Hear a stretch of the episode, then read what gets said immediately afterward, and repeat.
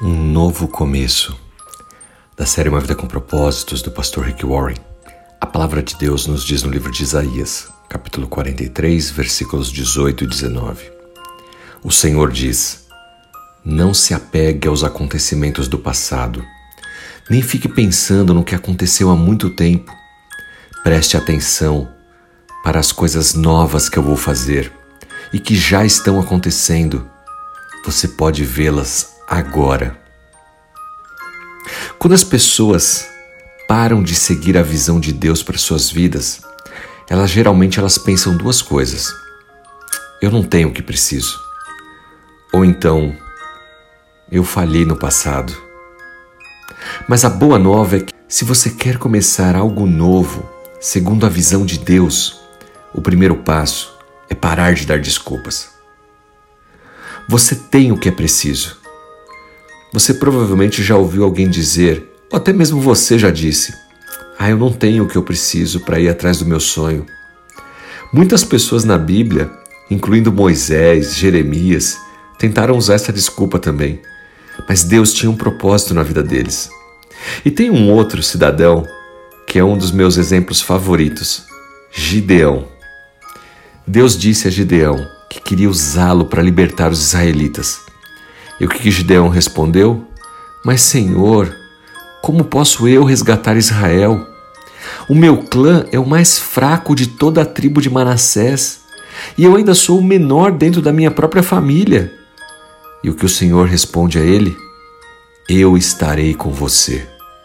Depois você confere essa linda história no livro de Juízes, capítulo 6, versículos 15 e 16. Quando você achar que você não tem o que é preciso, Lembre-se da vida de Gideão. Você nunca está sozinho. Deus está sempre contigo. Você pode confiar no poder, na presença, nas promessas e proteção de Deus. Você não precisa se preocupar com mais nada. Outra desculpa que muitas pessoas utilizam está relacionada ao passado. Ah, o meu passado. Eu falhei. Eu cometi erros. Eu não sou digno e assim por diante. A verdade é que todos nós já falhamos. E enquanto você viver pensando no passado, você se torna um prisioneiro.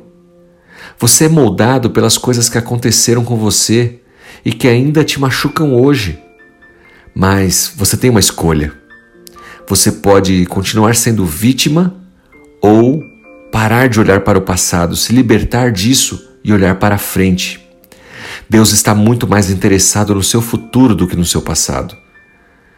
No livro de Isaías, capítulo 43, versículos 18 e 19, nos diz exatamente isso: que o Senhor não se apega aos eventos passados, nem fica pensando no que aconteceu.